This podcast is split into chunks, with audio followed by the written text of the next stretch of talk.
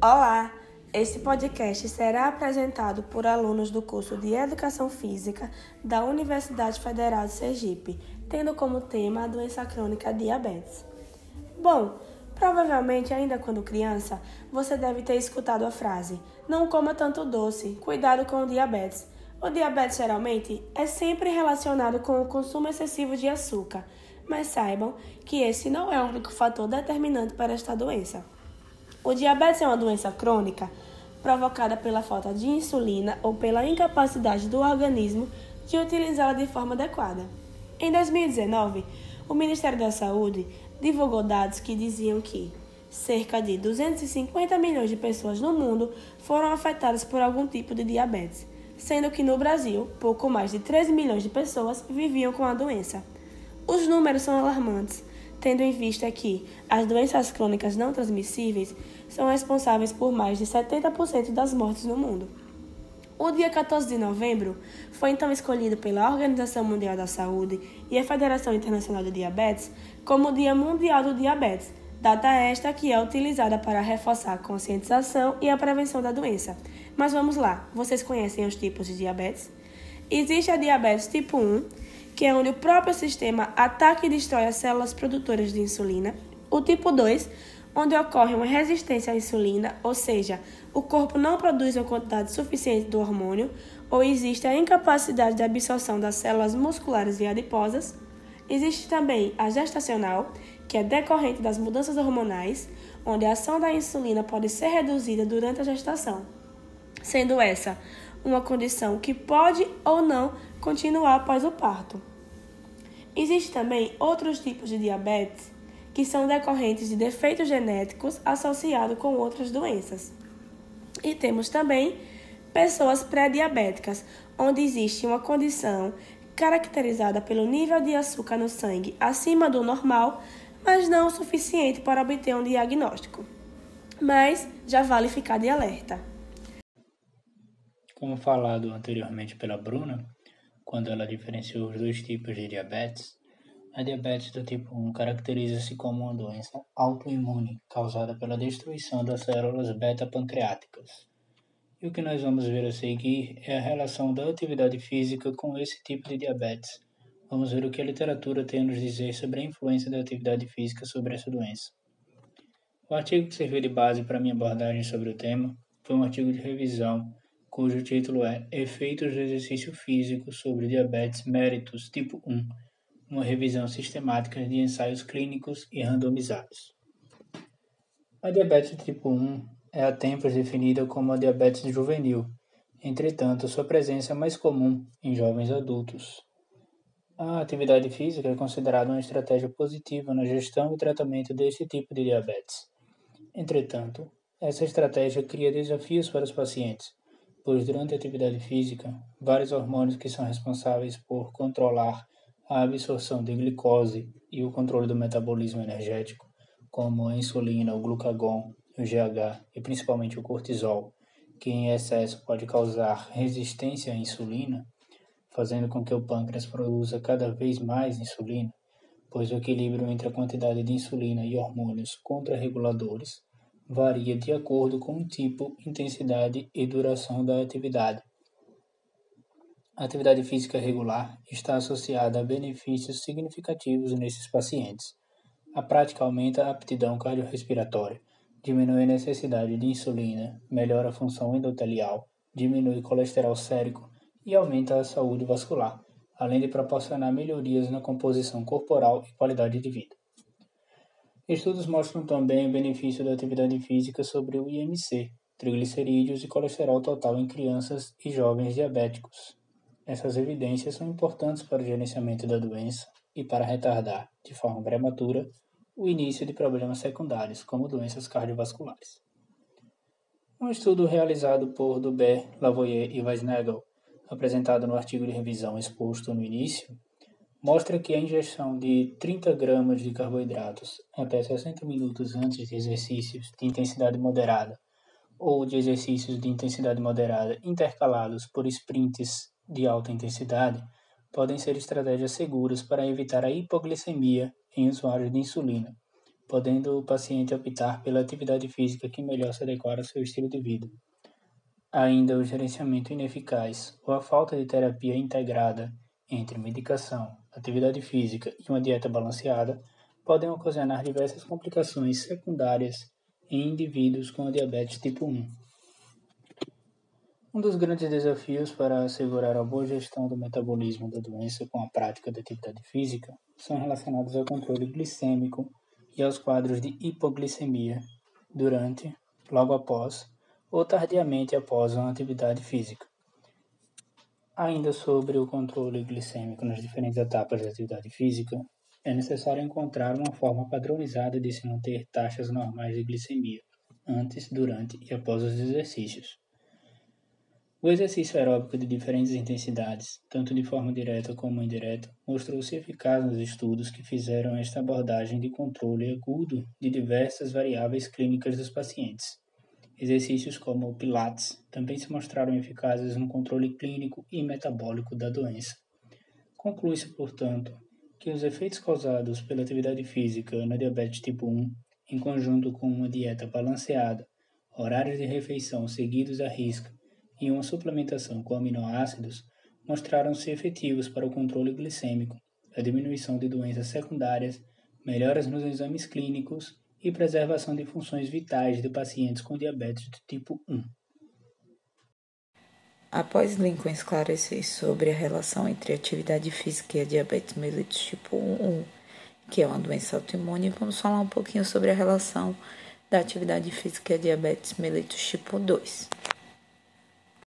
Vamos começar pontuando que a diabetes mellitus tipo 2 corresponde a cerca de 90 a 95% dos casos de diabetes e ela está associada ao histórico familiar, envelhecimento, a um estilo de vida pouco saudável, com falta de atividade física, sedentarismo e obesidade, principalmente na região abdominal. Ela é uma doença multifatorial que leva a alterações metabólicas que são caracterizadas por um defeito na ação da insulina ou na diminuição da secreção pancreática da mesma, causando assim uma glicotoxicidade e assim resultando numa resistência periférica à insulina, que inicialmente é detectada no tecido muscular. Então vamos lá, vamos falar um pouco sobre a resistência à insulina que é uma das principais características da diabetes. Ela ocorre principalmente nos tecidos periféricos, sobretudo nos músculos e no tecido adiposo. Essa resistência é uma alteração primordial, presente em quase 92% dos pacientes diabéticos. A resistência à insulina envolve um aumento na secreção pancreática do hormônio, induzindo a um estado de hiperinsulinemia destinado a evitar o aumento da glicemia no sangue. O resultado é uma temporária tolerância normal à glicose, o que ao longo do tempo mostra anormalidades nesses receptores dessas células, podendo ser pré-receptor, no receptor ou no pós-receptor, e assim a diminuição da produção da insulina pelas células pancreáticas, levando assim inicialmente a alteração da glicemia pós-prandial, que é após as refeições, e depois levando a alteração da glicemia em jejum, que aí é quando a gente diagnostica um paciente como diabetes mellitus tipo 2. Agora que a gente já falou um pouco sobre a fisiopatologia da diabetes mellitus tipo 2, vamos citar sua relação com a atividade física e os benefícios que o paciente pode adquirir praticando. Inicialmente, iremos usar a referência do Guia do Profissional de Saúde para Diabetes e Exercício. Ele salienta a importância de um programa de exercícios individualizado e uma avaliação médica detalhada, devido às comorbidades da diabetes, tanto no nível macrovascular como micro. Dentre essas comorbidades, podemos citar o sistema cardiovascular. Então, o risco cardiovascular para essas pessoas é bem maior, de acordo com a quantidade de tempo que ela adquiriu a doença. Doenças arteriais periféricas, a retinopatia que é muito comum em pacientes com essa doença, a nefropatia, a neuropatia periférica, que interfere principalmente até na forma de exercício. Tem atividades que elas não são tão indicadas para quem tem a neuropatia periférica, como caminhadas é, muito extensas, é, utilizar step, tudo que tenha muito impacto nos pés. E isso é uma grande é, preocupação na hora de a gente passar os exercícios, porque esses pacientes normalmente têm uma diminuição periférica de vascularização daquela região, podendo levar riscos de amputação se um cronograma de treinamento não for feito de forma adequada, pode ocasionar calos, uma diminuição da vascularização que já está alterada naquela região, escaras, levando até a um maior risco de amputação. Tem também a neuropatia autônoma, pensando também que o indivíduo que a gente vai treinar, ele está em um processo constante de envelhecimento, né? O que leva a uma degeneração já dos músculos, ligamentos, ossos e articulações. E o mau uso dessas estruturas para um paciente diabético pode acelerar esse problema. Então, antes de iniciar esse programa de exercícios, o indivíduo diabético ele deve ser avaliado com muito cuidado, tanto pelo médico como a gente profissionais da educação física. Então, como vocês acham que a gente deve prescrever atividade física para esse paciente? Segundo esse guia, a gente deve prescrever primeiro uma atividade aeróbica, que seria um aquecimento é, de baixa intensidade, sendo que a gente vai escolher de acordo com as comorbidades que esse paciente diabético desenvolveu. Podendo ser caminhar, pedalar, Devemos fazer também um alongamento da musculatura, principalmente o que a gente vai utilizar no treinamento. Mas seria legal que a gente alongasse o corpo como um todo.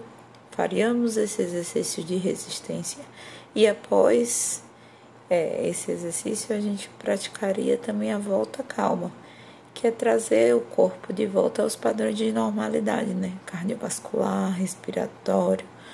Então, Durante essa pesquisa, a gente teria como prioridade o aquecimento, o alongamento e a volta calma.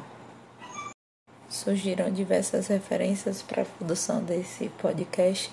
Dentre elas, achamos é, muito interessante citar um artigo 2017, uma meta-análise com insulino dependentes da diabetes mellitus tipo 2, onde essa meta-análise ela procura saber qual seria o melhor exercício de resistência aeróbico para esses pacientes. E como conclusão, ele leva que tanto faz um ou outro, contanto que o programa ele seja maior que 12 semanas, eles têm o mesmo fator protetor, tanto para controle de glicemia como para controle de lipídios, de dislipidemia. Então, vamos lá, a gente observa que a atividade física ou exercício físico para esse paciente é muito benéfico para esse, esse indivíduo. Então, vamos sempre trazer esse fator de proteção da atividade física ou do exercício físico para essa comorbidade, como a importância a mudança do estilo de vida, um estilo de vida mais saudável, um um exercício físico implantado nessa rotina aí de 30 a 60 minutos por dia, de 3 a 5 vezes por semana, podendo ser tanto uma caminhada como o exercício de resistência. Que se for os dois, ótimo, mas sempre um programa personalizado para aquele paciente, sempre voltado para ver essa comorbidade, porque porque esse paciente ele é cheio de minúcias, especificidades dele e que a gente tem que respeitar, visando sempre a melhora da saúde, a, o fator proteção para a saúde desse paciente ou desse indivíduo que a gente vai ajudar a ter uma melhor qualidade de vida. Agradecemos a atenção e esperamos que a relação entre atividade física e diabetes tenha sido exposta com clareza que, como vimos, é de suma importância para que o paciente tenha qualidade de vida. Até a próxima!